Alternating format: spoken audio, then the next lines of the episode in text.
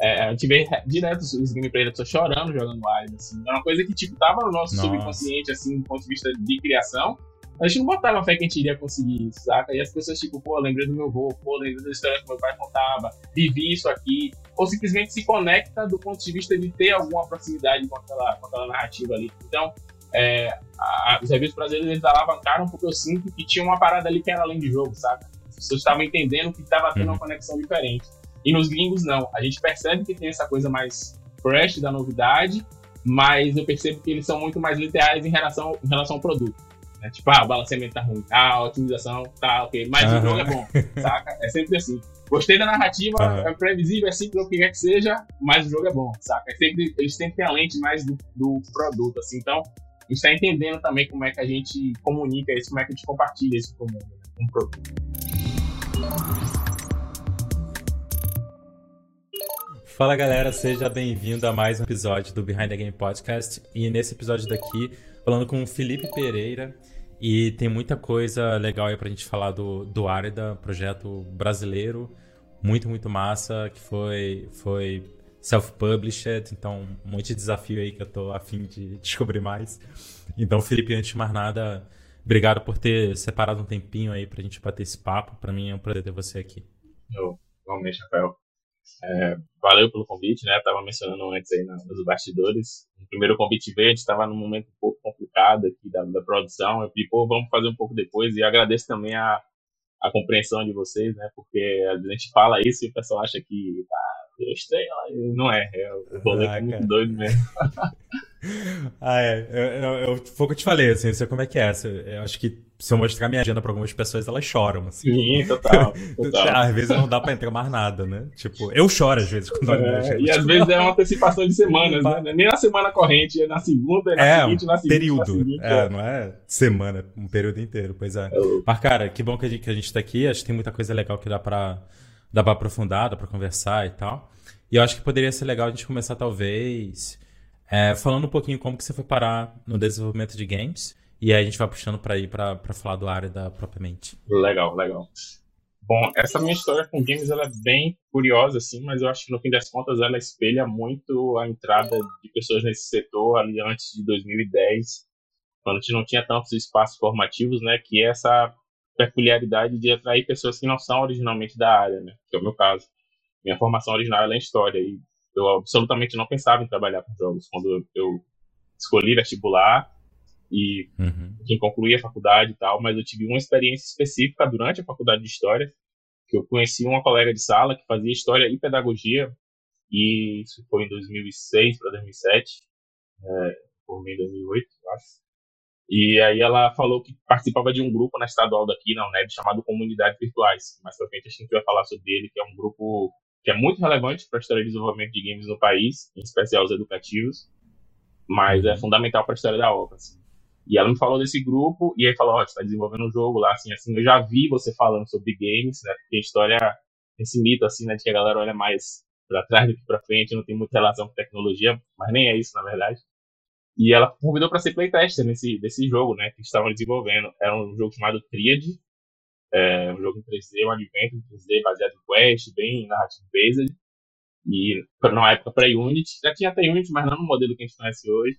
E aí eu fui lá ser playtest desse jogo, 2007 mais ou menos. E aí eu dei meus feedbacks como jogador. Né, sempre tive essa, essa vinculação da, da experiência de jogo mais com a narrativa propriamente, sempre me tocou muito mais, assim, até hoje. É, e isso acabou sendo uma característica da própria Oca mesmo. É, e aí no ano seguinte ela falou, oh, só curtiu aqui sua abordagem e a gente vai começar um projeto novo e a gente queria saber se você não queria ser pesquisador. Porque em história eu trabalhava com licenciatura, mas eu era muito mais pesquisador, né? Ficava nos arquivos, sou, eu sou bem introspectivo, então eu gostava muito de ficar nos arquivos com documentos e livros dos séculos passados e tal. E ela falou, não, vamos, vamos ver se você coloca a gente lá para ser pesquisador nesse projeto. E esse projeto chamou Búzios, Ecos da Liberdade, já não era mais, o primeiro foi feito em Torque, né? Lembro da ferramenta agora feito em Torque, esse segundo já era feito em ActionScript, e era um adventure point and click, bem pegado a Monkey Island e tal, Búzios, Eco da Liberdade, no desse jogo. Todos os jogos estão disponíveis para baixar, jogos educativos. E esse tinha uma pegada mais histórica, né? Falava sobre a revolta dos Búzios, que é um, que é um, que é um evento extremamente importante aqui para a história nacional, mas em especial para a história da Bahia, né? E eu entrei como pesquisador e aí me encantei pela área. Assim, tentando resumir um pouco, entrei em 2008, E como pesquisador, daqui a pouco estava ali como roteirista, aí passar um projeto, passar outro. Ah, tem esse negócio chamado game design aqui, vamos entrar. Aí daqui a pouco produção, gerenciamento, e isso eu tô falando de oito anos, né? Que aí eu, eu fiquei nesse grupo por oito anos, é, desenvolvendo muitos projetos, foram uns, sei lá, 15 projetos mais ou menos. Em especial. Eram projetos comerciais? Não, ou... 100% educativos, todos educativos, ah. é, e que tinham uma abordagem muito específica do ponto de vista de negócio, vamos dizer assim, porque eram todos projetos de universidade que priorizava, priorizava a parte de formação. Então, a gente chegou a ter projetos com, sei lá, 15 pessoas, mas todo mundo no início. Né? Isso a gente está falando de 2012, 2013, não tinha essa, esse ecossistema que a gente tem hoje. Então, muitas dessas pessoas estão trabalhando fora do país, inclusive com games atualmente. Né? Eu fui um dos que fiquei por aqui. E eram disciplinas, disciplinas diversas. Né? Eu falo mais da história porque é minha área, mas ela tinha jogo de biologia, de física, de matemática, enfim. E, e aí eu fui crescendo durante esse período, né? Fui emergindo cada vez mais, abandonando formalmente a história, pelo menos do ponto de vista da atividade profissional, e cada vez mais é, assumindo a parte do, do game development. Né? E aí depois eu fui fazer a especialização, mestrado na área específica em, em jogos, e aí acho que é o segundo capítulo da história, né? Foi quando eu saí desse grupo para ir para a Oca, efetivamente, para criar a Oca. Uhum. E como é que foi, como é que foi esse começo, assim? Porque você estava num num período aí de 8, 9 anos trabalhando num formato específico, né, é, criando jogos educativos e tal, de onde que veio a vontade ou interesse de, não sei se esse seria o termo, mas de, de estruturar de fato uma empresa em volta, né, criar um produto comercial e tal. Porque ainda tem um pouco do viés, um todo é, educativo e tudo mais, mas Demais. por algum motivo você achou que que tinha que fazer esse, essa mudança, né? O que, que Não, total, qual foi o motivador total. exatamente? Foi, foi, exato, foi bem preciso nisso aí. Tipo, muito do, do DNA da OCA tá nesse grupo que eu fiz parte, né? Uhum. E até sem querer, porque a gente inicia pensando nessa pegada é, mais comercial mesmo, mas o Arida é profundamente abraçado pelas escolas. A gente licencia o Arida para livre didático. Tem várias escolas no Brasil Nossa, que utilizam o Arida. A gente tem mais de 40 é, trabalhos acadêmicos sobre o Arida de graduação, mestrado, doutorado, pós-doutorado. Então, assim, por mais que eu tente, isso já está no meu DNA como criador, então vai naturalmente. É, acho que foram vários vetores que me estimularam assim esse movimento da de, de, de nascer a Oca assim. Claro, o primeiro deles eu acho que é a pegada mais autoral mesmo, de tipo você passa por uma experiência formativa grande e tem um direcionamento específico, mas você enxerga coisas que você acha que poderia funcionar mais e tal. Acho que isso talvez do ponto de vista pessoal tenha sido o principal ponto. Mas eu posso citar outras coisas, assim, um deles é o próprio relacionamento com o ecossistema, né? Porque mesmo estando nesse grupo, mesmo esse grupo não fazendo jogos que tinham qualquer tipo de relevância comercial, estava muito dentro de um nicho, eu já estava muito inserido no ecossistema. É, quando eu falo ecossistema, é especialmente nacional, porque a gente não tinha muita coisa aqui na época, né? Eu já ia para os eventos, uhum. para SB Games, é, o início do Big, né? Eu lembro, o primeiro SB Games foi no Rio, 2018, é, e aí eu já tinha, de certa forma, uma articulação eu, eu já tinha feito pontes, mas ainda não estava efetivamente inserido no rolê, vamos dizer assim. Né? Então, isso progressivamente, à medida que eu fui participando dos eventos e me relacionando mais com as pessoas e vendo os cases, vendo os projetos, as coisas acontecendo, não, vamos, vamos pensar nisso aí. Teve esse ponto. E teve o segundo ponto, que foi um ponto mais fatídico mesmo, assim, porque esse grupo, ele chegou um momento que ele mudou um pouco de abordagem. Ele hum. deixou de ser tão formativo, não, perdão, deixou de ser tão de desenvolvimento passou a abraçar mais a parte formativa. Não que ele não fosse formativo antes, mas é porque nesse momento aí, 2015, 2016, a UNEB começa a se organizar para fazer a primeira graduação de desenvolvimento de jogos aqui, que é efetivamente a primeira que a gente teve aqui no estado, né? Começou em 2017. É, e é uma universidade pública, enfim, tem várias questões aí que a gente pode é, trazer né, do ponto de vista do, do ineditismo desse curso. E com esse movimento o grupo deixou de existir. E aí eu fiquei meio desamparado, assim, tipo, pô, já tô completamente imerso, mergulhado nesse rolê aqui, agora é a hora, assim. Mas o sentimento da empresa já vinha já de um tempo.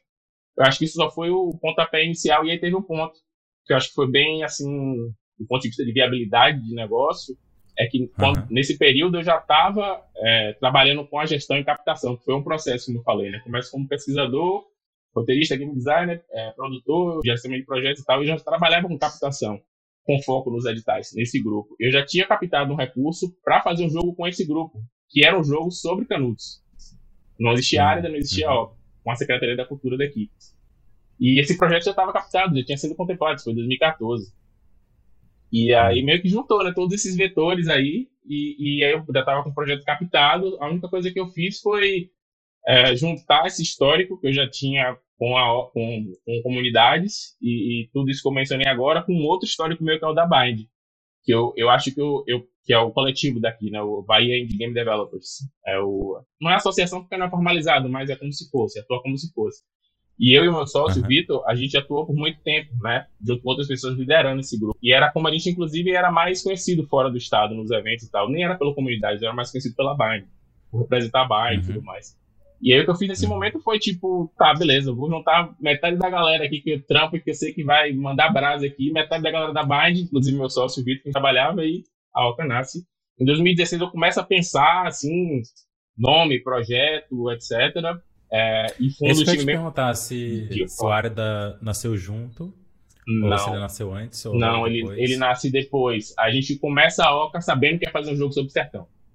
Tá, o nascimento do Árida. Que estava é associado com, com o edital. É, e que era uma outra pegada, inclusive, do ponto de vista de. Era um edital, então tinha uma abordagem. Tinha que, que respeitar a temática. Exato, tinha que respeitar a temática, mas a abordagem de experiência era outra, assim, era um outro caminho. Né? E aí o Árida uhum. nasce a partir do nascimento da Oca. Assim, a forma como a gente concebe o Árida como produto, ele nasce pós a Oca, efetivamente. Massa. E, cara, o que, o que, que você. Assim, a, a, gente pode ir e voltar em diferentes maneiras, mas o que, que você sentiu, assim, de mais diferente entre os jogos que vocês faziam antes, ou você mais especificamente estava envolvido antes, e tá trabalhando num projeto comercial, assim? O que que antes, por exemplo, ah, se isso aqui não funcionar, tá tudo bem, ou isso daqui a gente não precisa se preocupar tanto, e aí passou a ser, cara, se isso aqui tiver errado, ferrou. É, o que, o que mudou, assim, na tua percepção? Nossa, muitas coisas, assim. Eu podia dizer que é bem complexo isso, porque ao mesmo tempo que muda muita coisa, não muda quase nada, porque vai muito uhum. do, do perfil criativo que sai naturalmente de um projeto para o outro, né? Mas tentando se separar um pouco mais, eu acho que tem um ponto no jogo educativo que eu acho que é bem distinto do jogo comercial, pelo menos na experiência que eu tive, que a gente teve uhum. esses anos, que é essa dupla camada, né? Que é fazer o jogo acontecer enquanto jogo, mas tem um compromisso que é pedagógico, de certa forma, ali, né? Que pode ser validado de diversas formas. Às vezes a gente tinha uma estrutura que era de uma avaliação formal dentro do próprio jogo, ou era apenas uma questão mais conteudista e o professor, o profissional da formação, utilizava o jogo como um, um, um elemento no processo de aprendizagem. Então, a gente tinha duas preocupações muito latentes ali, que era a preocupação de fazer o jogo acontecer enquanto jogo, enquanto entidade, uhum. digamos assim, né, de experiência e todos os elementos que se relacionam com o universo do jogo, e mais esse lado pedagógico, né? E isso atraía, muitas vezes, profissionais que não eram do game development, né? O que era ótimo também, porque tem muito a ver com o que a gente estava falando da multidisciplinaridade dessa área, né? Então, acho que talvez essa seja a principal diferença. E essa, do ponto de vista de concepção, de condução de projeto. Mas tem uma outra, isso estando no lugar do, do, da educação, tá? Indo para o lugar da, da OCA, que é uma abordagem de empresa, acho que o principal diferencial é uma coisa que eu comento muito, assim, que se eu tivesse ouvido no início que da minha carreira, especialmente da OCA, como que fazer jogo é diferente de vender jogo, isso teria mudado muita coisa, assim, nas minhas escolhas. Informação é importante. É, porque a gente vai meio que, a gente vai deduzindo que é como se fosse a mesma coisa, e com o tempo você vai tomando várias bordoadas na cara e você vê que não é isso, assim, saca? Então, eu acho que, pisando no lado da OCA, acho que esse é o principal ponto, saca? É, é mas, mas o que, que você quer dizer exatamente, assim, o que, que você acha que, que você acha que é tão diferente? Que é o principal Cara, ponto? é tudo diferente, velho, porque por exemplo, eu vou falar do viés pessoal para depois falar do, do viés mais é, uhum. coletivo empresarial. Eu até hoje, mesmo a já tendo mais estabelecida, a gente já tem um processo um pouco mais organizado, eu ainda me esbarro diariamente com a dificuldade de ser operacional e estratégico ao mesmo tempo, enquanto profissional do time. Né? Porque é tipo operar com uma pessoa que marca as reuniões, que faz momentos como esse aqui, que está pensando nas estratégias, mas ao mesmo tempo, uhum. lá no meu Trello, eu tenho um compromisso de entregar um level do jogo, saca? Uhum. E, e quando a gente tá no operacional, é só operacional, é só, só alegria. E eu posso dizer que em alguma medida, só alegria não, porque tem as duas também, mas em alguma medida, o Arida 1 eu tava, sei lá, 80 a 20. Né? Muito no operacional, e na verdade nem sabia esse termo, né? Operacional tático, estratégico, isso veio depois. É, e aí agora eu acho que eu tô, sei lá, mais 60-40, mais estratégico e operacional, porque o time é pequeno e ainda e muito do processo da essência do projeto não está conectado com as coisas que a equipe de narrativa, de design cria. Então, acho que o, o, principal diferencial, o principal ponto aí que eu poderia colocar é esse, assim, é essa dificuldade de eu tentar me, me colocar entre o estratégico e o operacional. Assim. Isso é uma dificuldade até hoje, mas foi pior antes. Uhum. De utilizar vários chapéus, né? Tipo, Exato. você tá lá fazendo o jogo, mas você tem que mudar e responder e-mail exato, alguma coisa que você está tentando fazer funcionar. Exato. Alguma coisa que é relevante para o estúdio. Enfim. É porque são áreas do cérebro muito distintas, são motivações muito distintas, assim, para concluir as tasks propriamente. Às vezes até bastante promoção essa semana. A gente estava no fim do dia de trampo, assim, eu estava fazendo uma atividade que era completamente, assim, talvez não era prioritária para o momento, mas meu cérebro precisava dar um checkbox no Trello para poder me sentir produtivo, uhum. porque é difícil você mesmo, dependendo da forma como você organiza seus, seus pensamentos, você se entender produtivo quando você está fazendo atividades que são só estratégicas, né? Porque você não tem a mensuração do que, é que você está fazendo ali, são resultados que você vai ver no, no futuro, né? De reuniões e pensar estratégias e tudo mais. Então, isso é uma trap que eu ainda passo, porque eu venho muito do operacional. Né? Aham. Uhum. Não, eu me identifico, me identifico muito, assim. Pessoal, deixa eu aproveitar aqui essa pausa para te fazer um convite. Se você tem interesse em desenvolver jogos com potencial real de vender bem, você precisa conhecer o curso Behind the Game. Nele você vai aprender todas as estratégias e táticas que eu uso no meu estúdio de games e que você vai conseguir aplicar mesmo sendo um desenvolvedor, trabalhando sozinho aí nas noites e nas madrugadas, ou até mesmo se você tiver uma pequena equipe e estiver trabalhando com ela, né, numa parceria ou até mesmo com pessoas contratadas, não importa. As aulas focam em temas que todo mundo que desenvolve jogos precisa conhecer bem, como o processo de produção, marketing, tudo que você precisa para fazer um jogo de qualidade, de alta qualidade, dentro do orçamento, tanto de tempo quanto de dinheiro, né? E conseguir conquistar os jogadores e fazer esse jogo vender bem. Então, se você quer dar espaço na criação dos seus jogos e ter receita com eles, não deixe de conferir o link que eu vou deixar na descrição e você vai poder lá fazer a sua inscrição no Behind the Game. Tem vários pontos, né, cara, que é muito difícil, assim, de maneira geral. É difícil você alocar tempo para fazer deep work, né? Tipo, trabalho mais concentrado e tudo mais. É, porque às vezes só tá pipocando coisas de tudo quanto é lugar, né? Slack com um monte de gente pedindo feedback de alguma coisa, a caixa de e-mail tá subindo, Total. tem alguma reunião que você marcou, e aí a pessoa atrasa, e demora um pouco mais, aí a outra tem que negociar para voltar um pouco mais, enfim. E no meio do caminho você tem que tentar gastar 40 minutos para se concentrar para dar um feedback de alguma coisa importante. Total, total. É, é sinistro. É quando, quando você vê o... 5 horas da tarde, somente já foi pro espaço. Você não tem mais energia é, mental para trabalhar. Pois é, pois é, justamente. E, e fora que, que é difícil, né? Porque às vezes é muito difícil, pelo menos para mim, assim, mas pelo que você tá falando, imagino que, que, que tenham, tenham similaridades. É, tu conseguir colocar uma barreira no que ou é urgente ou parece urgente ou é urgente para o outro, não para você. Sim, total. Tu conseguir botar uma barreira nisso para fazer o que realmente importa, digamos assim, né? Sim. Então, raramente o que é muito importante se apresenta como urgente, né? Às vezes tem aquela relação que você tem que cultivar, é aquela coisa mega importante do design do jogo, que se aquilo não tiver redondo cara, não adianta fazer o jogo. Exato. Se isso aqui não estiver redondo, não vai funcionar. Exato. Então, essas coisas assim, mega importantes, né? Que exige trabalho, concentração, pensamento profundo e tal. Tu defender esse tempo, né? De e-mail pipocando, de mensagem, de coisa que, tipo, se der certo, deu, não der, beleza. Assim, é. Isso aí não é tão importante assim. Né? É, e são tomadas de decisão que demandam é, tempo saca? Alguma dessas tomadas para escolher priorização é você uhum. parar naquilo ali por um tempo e tipo, tá, beleza, deixa eu parar tudo aqui e pensar sobre esse processo de priorização. Aí você toma a decisão no meio do, do olho do furacão e a consequência disso vem dois, três dias depois, muito pior, né? Você achando que tinha resolvido uhum. o problema, sabe? Total. Massa. E, cara, é, pra gente começar a falar um pouco mais, assim, do, do Arida, do primeiro, né? Ah, que vocês estão aí desenvolvendo o segundo. É, quanto, quanto tempo foi de desenvolvimento? E quantas pessoas estiveram envolvidas, assim, para a gente ter uma noção de escopo do projeto? Tá. O projeto ele durou aproximadamente dois anos, né, desde a fase de uhum. concepção até o launch mesmo. E o time, assim, a gente oscilou em quantidade de pessoas. No geral, acho que foram umas nove, mais ou menos, mas o time se manteve sempre com seis. A gente sempre tinha seis. Tá. Um, a base é seis. A base era uhum. seis, que era aquela coisa ali, um programador, dois artistas, três artistas e dois designers. Era Fizer conta certa ruim em matemática, é esse mesmo. Um, três, dois, é esse mesmo. Uhum. Era mais ou menos essa conta, né? Um, um programador, três artistas e dois designers de e, e barra narrativa, barra UI, enfim. Era esse o escopo. A gente tinha um músico também que não ficava full time com a gente, é, mas que aparecia em momentos pontuais. Né? A gente teve dois músicos durante o processo. Mas se for olhar nos créditos lá de todo mundo que participou em momentos diferentes, deve ter umas nove, dez pessoas. Massa. Então, dois anos, por volta de seis, sete pessoas, pensando em, em, em horas pessoa, né? Tipo, para ter uma ideia do, do escopo do projeto. Sim. Ter, pessoas Sim. revisaram e tal, mas mais ou menos esse tempo de produção. Massa.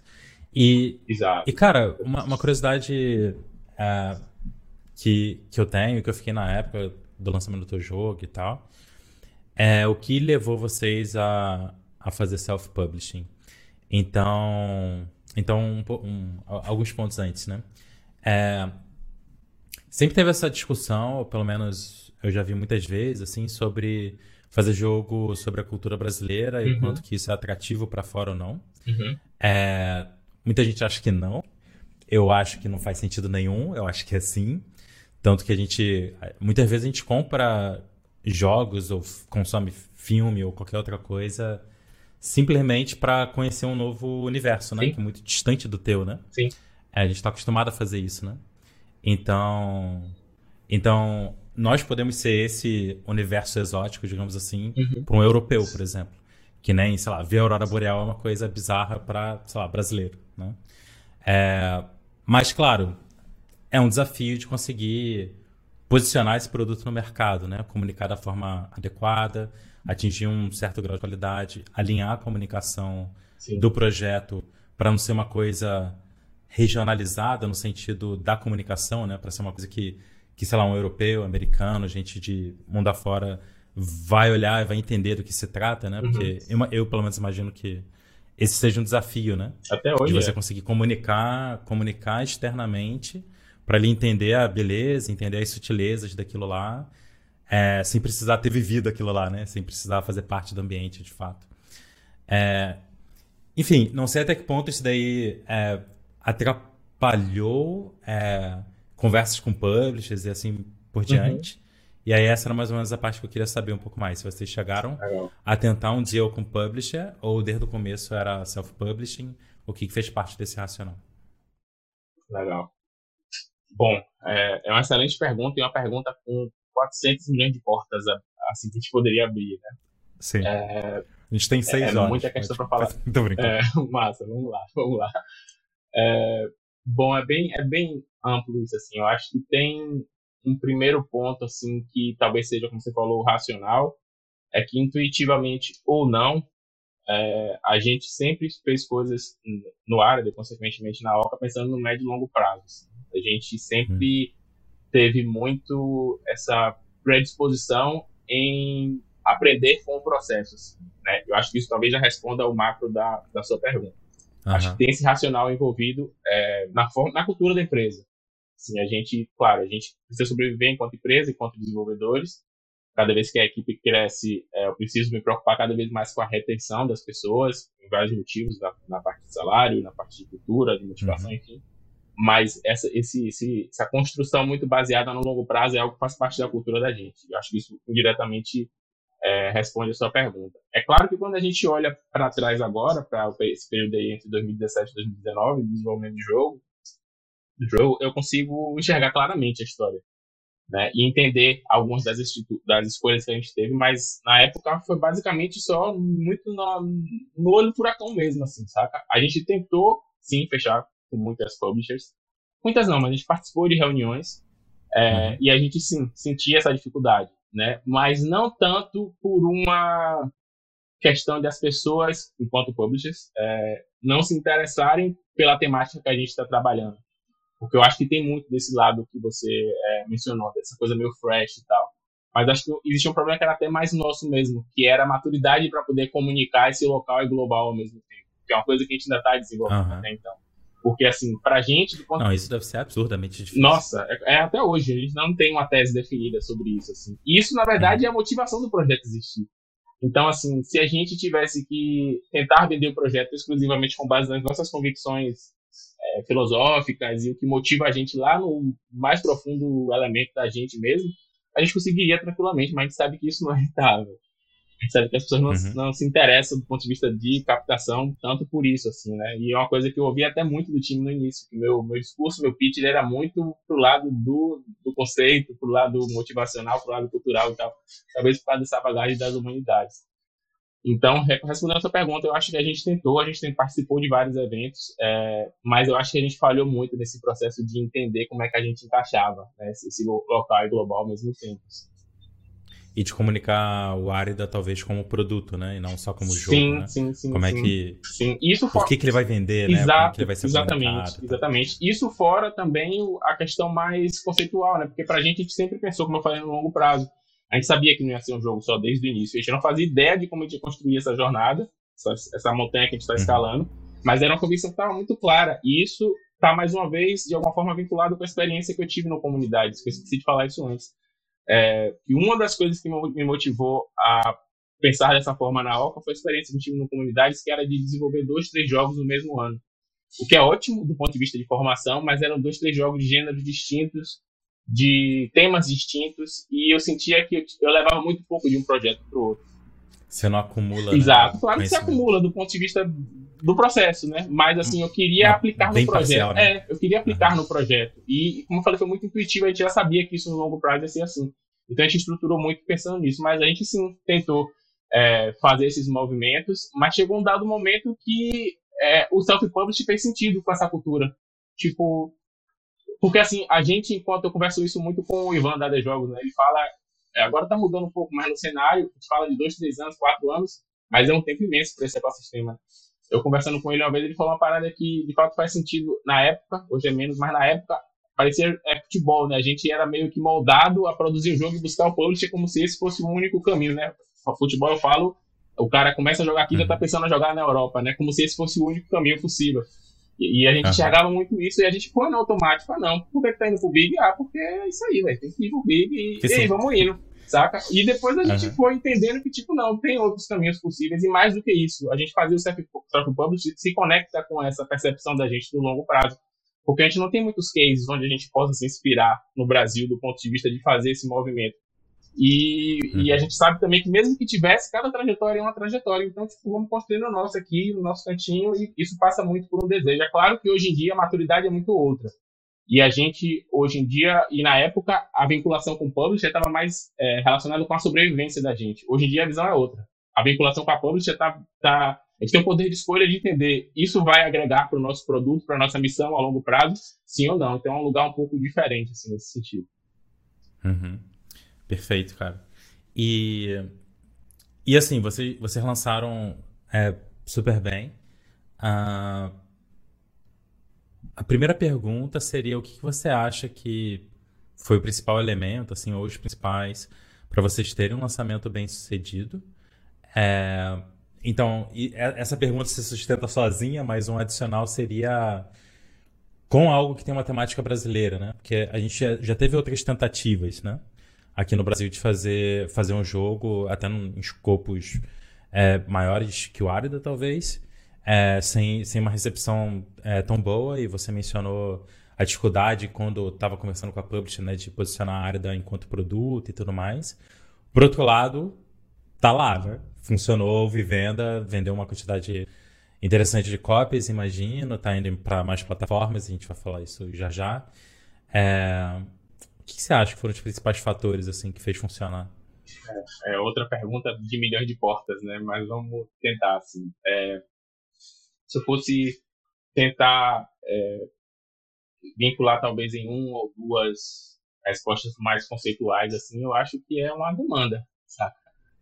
É uhum. uma demanda, pelo que você falou, de conteúdos que fujam um pouco do que a gente está acostumado a ver. Né? Tu olha e pensa, ok, isso aqui eu ainda não vi. Exato. E, e, não e eu não é... posso a, a abrir a boca aqui e dizer que a gente pensou efetivamente nisso. Pensou de forma intuitiva, né? E a gente, é, a, a ausência uhum. da gente, a gente sentia enquanto jogadores, motivou a gente a criar o Arida. Então, eu acho que talvez essa seja uma primeira resposta, mas ela não é uma resposta conclusiva, porque o fato de você fazer um jogo com essa temática que seja de uma forma diversa não significa que ele vai acontecer. Né? Então, tiveram os caminhos também para isso acontecer. É, se eu fosse elencar um. Dada essa primeira resposta conceitual, continuando, eu acho que talvez uhum. é, a comunicação Eu acho que, por mais que a gente tenha feito isso sem uma equipe de marketing, as pessoas até hoje perguntam, tipo, vocês tiveram PR, vocês tiveram uma equipe de marketing? Basicamente, não. Era a minha próxima pergunta. Não, mas foi tudo assim, claro, com o time inteiro, mas em especial é, o meu sócio, o Vitor Cardoso, assim, é, eu mais nessa parte de pensar a estratégia da comunicação em si, ele muito bom na parte de, de formatar isso do ponto de vista visual, audiovisual e tudo mais. Uhum. É, acho que é uma característica que, em alguma medida, tem a ver com a proposta de valor da própria Oca, né? Que é essa coisa do storytelling, que é essa coisa de, tipo, é, gerar algum tipo de significado na, na experiência que a gente está proporcionando ali. Então, hoje em dia a gente tem um pouco mais de consciência disso. E aí, como eu falo, a gente olha para trás e enxerga os gargalos e, ah, beleza, a gente fez isso, acho que a gente pode agora melhorar isso aqui e fazer isso acontecer de uma forma ainda maior. Uhum. E olhando para trás, eu enxergo que teve um pouco disso, assim, na comunicação, porque citando um dado específico, o nosso trailer, que tem uma série de lacunas que hoje, do ponto de vista técnico, a gente olha, e na época a gente ouviu muito, assim, algumas coisas que poderia estar melhor e tal, mas ele tem uma coisa meio fresh, assim, meio única, que impactou muito. A gente soltou o trailer, acho que, tipo, em alguns dias a gente tinha 40, 50 mil views, uma coisa assim. Né? Só de, de movimento Caramba. orgânico, assim. E a gente apareceu em vários pontos, assim, é, para além dos jogos. Eu acho que isso foi um, um do universo da, da casinha dos jogos, né? Eu acho que isso foi um ponto, assim, que foi diferencial, que tem a ver com a comunicação que eu falei e com a demanda que eu falei também porque é, um dos movimentos que fez a gente ir pro mobile foi porque a gente ouviu muito, nossa, que legal isso aí, eu nem gosto de jogos, mas isso aí eu quero tentar. É porque tem a ver com o fato uhum. de, tipo, a pessoa se ver ali. Ver jogos, acha que é uma coisa que não é uhum. para ele, mas de alguma forma, de alguma forma viu árida, mesmo sendo nordestino, é porque o Nordeste está muito ideário da gente quanto brasileiro e tal. É, e eu acho que isso gerou um, um certo engajamento natural, assim. Né? Mas é como eu falei, agora uhum. eu falo, não é dinheiro pronto, assim, né? Porque a coisa simplesmente aconteceu e a gente foi fazendo. É, acho que isso uhum. seria um ponto diferencial, assim. E também acho que o momento político que a gente estava vivendo também, acho que é importante citar isso, assim, porque, é, claro, todas as questões mais progressistas estão na pauta já desde algum tempo, mas em 2017 uhum. não era tanto como é hoje. Né? E eu acho que a gente pegou um pouco fortalecimento disso nas redes sociais também, assim, do ponto de vista de lançamento, e de forma orgânica, porque a gente nem pauta isso tanto na nossa comunicação. É simplesmente uma coisa que a gente acredita uhum. que naturalmente a gente coloca no. A gente não fica fazendo postagens, é, muitas, assim, dos temas e tal. A gente simplesmente acredita numa uhum. coisa, transforma isso no produto e as pessoas se espelham, se identificam. Acho é, que. Tem um alinhamento. É, exatamente. Uhum. Acho que. Não sei se eu fui prolixo, mas em alguma medida esse cenário, assim, de alguma forma encaminhou, assim. Não, tá claro.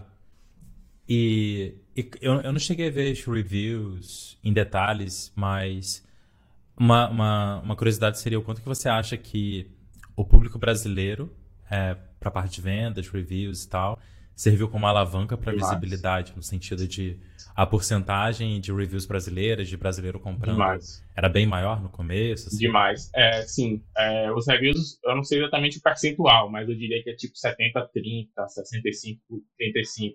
Vendas é 60-40, assim, 60 Brasil. Peraí, quem que é o oh, Brasil? Foi mal, a, a, maioria é Brasil. Perdão, perdão.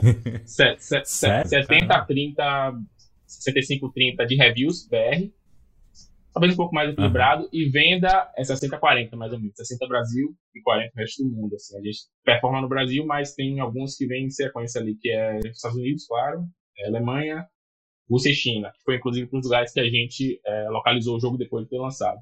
Cara, Rússia e China, imagina um russo, um chinês. É, um mind blow, sacou? É, é. É, porque é muito outro sim, mundo, sim, né? Sim. E ao mesmo tipo, tempo, não, porque lá, uma coisa que a gente percebeu no longo prazo é que, do ponto de vista de percepção de produto, as pessoas se conectam com algo que eles têm no repertório. Então, a gente pegou muitos gameplays de uhum. fora, de especialmente jogadores norte-americanos, identificando o jogo como se passando no México. Né? E aí, depois que jogo, que é o que tá tranquilo também, porque é, um, é, uma perspectiva do ponto de vista de marketing, de atração, que de alguma forma funciona, né? Você consegue se identificar com aquilo ali. Uhum. Mas aí acaba se surpreendendo positivamente, assim, né? Então tem um pouco desse elemento. Mas é, respondendo a sua pergunta do quanto alavancou, acho que alavancou bastante, assim. E a gente percebe que são é, teores diferentes do ponto de vista de contato com o produto. Porque com o BR, naturalmente tem uma camada de pertencimento ali que as pessoas estão ávidas para ter, saca? É o que a gente sente, saca? Independente, uhum. como eu falei, independente de você ser nordestino ou não. Até porque a gente não acredita que o Área uhum. representa o Nordeste. O Nordeste é uma região com nove, nove estados, saca? E, tipo, até o sertão, do ponto de vista. Quase. É, quase nada isolado é, no Brasil representa o Brasil, né? Porque velho, tipo, a gente tem o tamanho da Europa. Exatamente, é, exatamente, muito louco. complexo. E o próprio sertão, não representa por, nem a Bahia inteira. E o sertão ele acontece em vários estados, uhum. inclusive estados fora do Nordeste. Então, assim, quando a gente fala essas alegorias Nordeste, cultura nordestina, etc., é mais para fazer a generalização para a gente entender, partir um senso comum. Sim. Né? Mas a gente entende que, que, que essa construção gera um impacto, uma percepção, uma conexão diferente com o produto. Assim, né? O que tem de review de pessoas é, a gente vê direto os gameplays da pessoa chorando jogando Wild, assim. É uma coisa que, tipo, tava no nosso Nossa. subconsciente, assim, do ponto de vista de criação. A gente não botava fé que a gente iria conseguir isso, saca? E as pessoas, tipo, pô, lembrei do meu avô, pô, lembrei da história que meu pai contava, vivi isso aqui. Ou simplesmente se conecta do ponto de vista de ter alguma proximidade com aquela, com aquela narrativa ali. Então, é, a, os reviews brasileiros, eles alavancaram porque eu sinto que tinha uma parada ali que era além de jogo, saca? As pessoas estavam entendendo que estava tendo uma uhum. conexão diferente. E nos gringos, não. A gente percebe que tem essa coisa mais fresh da novidade, mas eu percebo que eles são muito mais literais em relação, em relação ao produto. Né? Tipo, ah, o balanceamento tá ruim, ah, a otimização tá ok, mas uhum. o jogo é bom, saca? É sempre assim. Gostei da narrativa, uhum. é previsível, é simples, o que quer que seja, mas o jogo é bom, saca? É sempre, eles sempre têm a lente mais do, do produto, assim. Então, está entendendo também como é que a gente comunica isso, como é que a gente compartilha isso com o mundo, né? Com o produto. Massa. É, tem, tem essa parte técnica, né? Que, que eu imagino que o pessoal de fora é, pegue mais pesado, digamos assim. Mas pro pessoal ainda assim deixar review positiva, é porque o sim. sentimento que ficou foi bom, sim. né? Tipo, ok, eu, foi agradável. Entendo que teve que houveram dificuldades técnicas, né? Mas tem, tem alguma parada diferente aqui, né? É, isso acontece com muita frequência nos reviews gringos, assim. É, os caras descascam, descascam, descascam, descascam.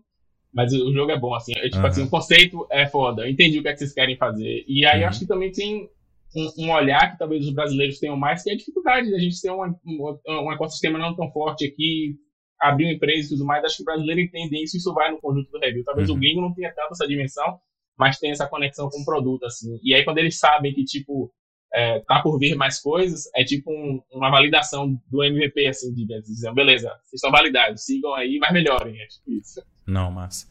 Cara, é, só, só, um comentário, porque eu tô, tava pensando nisso uh, os, últimos, os últimos 30 minutos, assim. Que é, tem, tem um jogo que eu gosto muito, é um dos meus favoritos, assim, eu vejo várias relações, claro, salvo as devidas dimensões e tudo mais, que é It's War of Mine, que não sei se você já, já jogou, conhece, mas que é inspirado lá no Circo de Sarajevo e tal. E eu, eu, já vi várias palestras assim sobre o processo, porque me, me interessa bastante. É... Depois eu posso até catar algumas coisas e te mandar.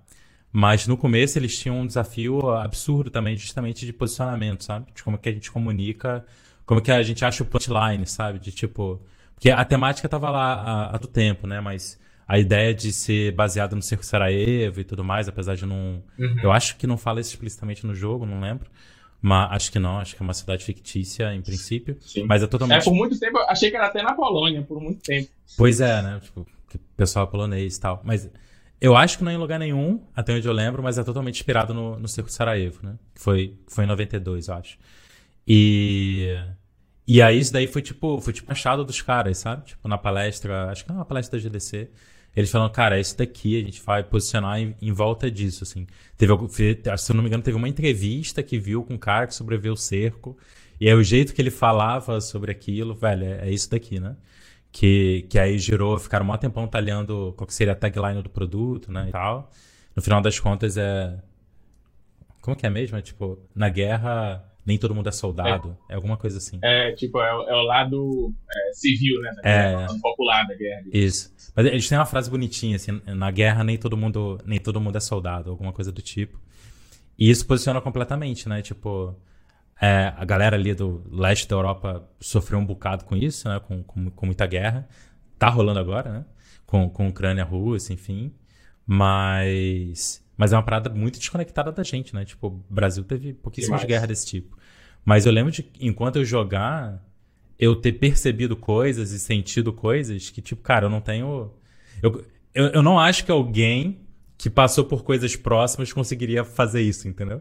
Tipo, só uhum. técnica não basta, o cara tem que ter repertório pessoal, né? Eu tô falando isso conectando com o que vocês fizeram, porque tem essa questão, já teve muito dessa discussão, sei lá, nos últimos 10 anos, sobre fazer jogo de temáticas brasileiras ou não. Acho que é normal em qualquer Sim. área do entretenimento, né? Que, claro. que tem teor global, né? Seja, seja filme, assim por diante. E, cara, tem, tem uma quantidade tão absurda de histórias que só a gente pode contar, velho, sabe? Que não, não tem como outra pessoa contar, sabe? E é claro, a gente tá fazendo o, o, a evolução técnica, né? Tipo, a gente não tem a qualidade técnica no geral, assim, enquanto indústria, né? Que nos Estados Unidos, no Canadá, que Europa. Mas, velho, tá cada vez mais chegando e quando uma coisa bater na outra, quando a técnica passar a, a, a não, a não, não atrapalhar, mas atrapalhar talvez, vai, no final das contas. É, limitar um pouco, né? Limitar essa comunicação e, e, passar a multiplicar essa comunicação, né? Sim. Eu acho que tem, tem enfim, só pensando alto, acho que tem muita coisa não, fantástica assim pra gente fazer. Eu acredito profundamente, é uma das coisas que me motivou a, a fazer, a, a, criar a OCA, assim. Uma coisa que eu, que eu, gosto muito de dizer é que, tipo, mesmo que a gente defenda muito essa abordagem da temática nacional, a gente não acha que todos os jogos brasileiros precisam fazer jogos Ah, não, claro que não. Saca? Mas é, é, porque esse é o ponto, né? Tipo, tem que ter o fio, né? Tipo, tem que ser uma parada que você sente que você tem que botar para fora. Né? Exato. Né? Se exato, você for fazer como, ah, não, isso aqui acho que que é, um, é, é uma, uma, boa sacada brasileiro fazer jogos. Então... Não, tá ferrado, porque não vai ter esse fio, sabe? Não vai ter essa Exato, vontade. Exatamente, e aí, justamente exatamente. o que só a gente consegue colocar não vai estar tá lá, na minha opinião, pelo menos. Exato. E as formas de se colocar são múltiplas, né? Porque a gente muitas vezes pensa que isso tem a ver com um tema, como é o caso do Árida, né? E uhum. o, o, que define brasilidade em jogo é colocar uma coisa tão explícita como Árida, e às vezes não. Você pode trabalhar de formas muito mais tangenciais que o Dandara, que de certa forma está ali sim, na temática sim. principal. Mas os caras colocaram várias paradas lá do, do ecossistema deles de, de, Minas, né, velho? Que tipo, isso potencializa muito da cultura deles e vários outros exemplos que a gente tem, o Dodgeball Academy, enfim. Também. Muitos jogos uhum. que a uhum. gente tem nessa pegada, assim eu acredito muito nisso, assim. Minha, minha questão mais, a minha birra maior é, e eu entendo, do ponto de vista cultural e cronológico, porque é o momento que a gente está enquanto indústria, mas o que me incomoda é a gente tentar soar como os caras, tá ligado? Para sobreviver. Isso me incomoda profundamente. E eu entendo também, porque a gente está correndo atrás do dinheiro, o dinheiro não está aqui. Então é uma uhum. competição meio desleal. Mas eu acho que no longo prazo, como você falou, é a gente buscar um ponto isso, é esse ponto é, de interseção, né? Uhum. Eu acho que o que tem a ver com isso, muito que está por trás do que você falou do, do do Desire of Mind, desses cases que a gente está falando aqui, acho que é o lance da empatia, velho. É tipo, você trazer a sua bagagem, a sua referência, entender o que você tem de único e levar isso para a experiência que você está projetando. Mas uma coisa que a gente sempre teve como meta ali é em que medida a gente vai trazer os elementos que vão fazer com que a pessoa se conecte com aquilo ali que a gente está é, propondo como experiência, né? Porque não é sobre o tema. Não é sobre uhum. você fazer um jogo sobre sertão, saca? Tem muitas outras coisas por baixo, assim. E é isso que a gente está, é, claro, tem a parte da empresa, tem a parte dos projetos que a gente lança, mas tem esse lado do laboratório que a gente entender qual é essa proposta de valor que a gente gera, assim, uhum. assim, que é o que vai permitir a gente ficar no longo prazo. Assim, a gente acredita muito nisso. Mas, claro, é a nossa história também. Uhum. Mas essa é a graça da indústria de games, eu acho, essa combinação louca entre parte criativa, técnica e negócio, assim, pra mim é das partes mais, mais legais que tem. Pessoal, se vocês estão assistindo essa entrevista aqui, eu imagino que você tem interesse em aprender sobre estratégias e táticas para criar jogos de qualidade dentro do orçamento de tempo e dinheiro que você tem, mas que ainda assim tem um potencial de vender milhares de cópias. Se esse é o teu caso, eu queria te fazer um convite para conhecer o curso Behind the Game. Nele eu ensino todas as estratégias e táticas que eu uso no dia a dia do meu estúdio de games para criar jogos lucrativos, no prazo e que vendem bem e que os jogadores gostam. A gente já tem vários alunos, centenas de alunos, mais de uma centena centena de jogos publicados pelos alunos, talvez até um pouco mais do que isso. Então eu vou deixar um link aqui na descrição para você conhecer e fazer a sua inscrição no Behind the Game. Cara, avançando, avançando um pouquinho, que tem uns tópicos que eu não quero que, que a gente deixe de, de bater. É... Hoje o Arida tá em quais plataformas? É, Steam eu sei que tá. Xbox acho que tá também, não tá? Não, a gente não tem nenhum console ainda. Ah, ainda justamente okay. pelo processo que a gente. A gente teve a oportunidade, óbvio, né? Muitas empresas de, de uh -huh. esporte. Mas, da mesma forma que a gente está fazendo no mobile agora, que a gente está fazendo o, o porting, a gente vai fazer, tá fazendo o mesmo no console também. Massa. Porque a gente quer é, ter essa tecnologia interna, mas atualmente está só nos PCs. Só é, em PC. E as beleza. lojas tem, acho que são as seis. Posso errar aqui, mas é Steam Nubem, é, GOG, é, Greenman Gaming, Humble Bundle, é, Microsoft. Na Microsoft a gente tá, não tá na Xbox, mas Entendi. tá na Microsoft. É, acho que é essa daí. E aí vocês estão trabalhando aí agora para lançar, acho que nas próximas semanas, meses, a versão... Tá bem perto, tá bem pertinho. A gente vai anunciar a data muito em breve. Massa. A, a versão, versão mobile. A versão para mobile, né? E aí é tanto o Google Play quanto o iOS ou só um dos dois? Ah, inicialmente Google Play, inicialmente, mas pouco tempo depois a gente vai lançar no, no iOS. Ainda esse ano, a ideia. Sim, ainda esse ano, ambos. Tá bem perto, tá bem perto real. Aham. Uhum. É, e qual, e você falou um pouquinho, né? Mas qual é a ideia, assim, de tipo, é claro, faz parte do de publicar um jogo, né? Tentar deixar ele disponível no máximo de plataformas que você conseguir, né? Isso, isso em especial se o jogo é, vende, na, vende bem em alguma, né? Porque é, uhum. essa é uma pergunta, uma dúvida bem comum, né? O pessoal acha que, ah, não, publicou numa plataforma, então bota logo em várias, né? Não, calma aí, né? É, tem, tem que. Tem que é, é porque o, o, grande ponto é: quanto mais plataforma você tiver, mais lugares você tem que atualizar, mais comunidades você tem que gerir, mais coisas podem acontecer. Comunicações diferentes. Comunicações diferentes. Tem, tem, ainda mais mudando, não só de loja para loja, mas mudando de plataforma, né? PC versus mobile. Muda Exato. um monte de coisa, né? Mas, enfim, a Arida foi bem, foi bem na Steam e acertou nesse processo agora. É, qual, qual que é a ideia, assim, de próximos passos com relação a publishing do, do Arida? Então, você pincelou aí que console vocês estão vendo isso também? Perfeito. É, console a gente já está fazendo o porting é, para uma da Xbox, no caso. Uhum. É, e, e, e, a gente vai fazer em seguida trazer mais. É, provavelmente em house, vou gravar aqui, provavelmente em house. E a gente fez também o, o, o mobile, né? Tá agora já em. Já está em soft launch há um tempo e vai lançar muito em breve. É, e o desejo da gente é um pouco esse, assim, né? É assumir um pouco o Arida como uma, uma série é, multiplataforma. Assim. Acho que isso, é, isso, tem a ver com o que eu falei lá no início, né? essa construção do longo prazo. Assim. Essa uhum. intenção é a gente se estabelecer como uma empresa criadora de EPIs mesmo, assim, saca? Tipo, a gente sabe os desafios todos que, que envolvem isso, especialmente por a gente estar sendo cara de pau o suficiente para começar a empresa já fazendo esse movimento. Né? A, gente, a, gente, sente na pele os custos disso, literalmente. Né? É, é, bem complicado, mas é, é, faz parte da estratégia que a gente está montando assim, no longo prazo que é de tentar é, ampliar as áreas de contato do nosso público com a nossa com a nossa nosso produto, né? Isso envolve obviamente outros espaços, né? A gente desde o início fala que o Arida ele nasce para estar tá em para essa narrativa transbordar para outros espaços assim. A gente já tem vários movimentos nesse sentido acontecendo, mas ao mesmo tempo a gente é muito pequeno e está muito concentrado na parte de game assim, mas a gente mira muito outros espaços. Né? É isso que eu ia perguntar, outros espaços que você está falando é fora de videogame. Sim, sim, licenciamento. Outras mídias. É, audiovisual fora games. É, a, a, educação, de certa forma, já está rolando, né? Então a gente quer estabelecer isso como uma vertente de negócio da gente também, de forma mais é, organizada, digamos assim. É. E o uhum. máximo que a gente puder é, fazer, como eu falei, ampliar, ampliar, ampliar a área de contato. Assim. Acho que essa talvez resume um pouco a nossa intenção com a série. Perfeito. E um tempo atrás vocês anunciaram que vocês estão trabalhando na área da 2, né?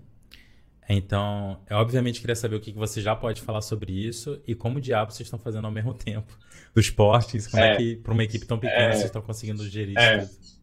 Isso é, e ainda, assim, fazendo eventualmente outsourcing, né? Porque por mais que a gente tenha é, conseguido resultados que para nossa realidade são bem interessantes, mas uhum. a vida real é a vida real, né? Então a gente ainda faz outsourcing também. E aí passa muito pelo que a gente estava falando no início, assim, essa capacidade de a gente entender que é um longo prazo, prazo que é uma uhum. maratona, assim.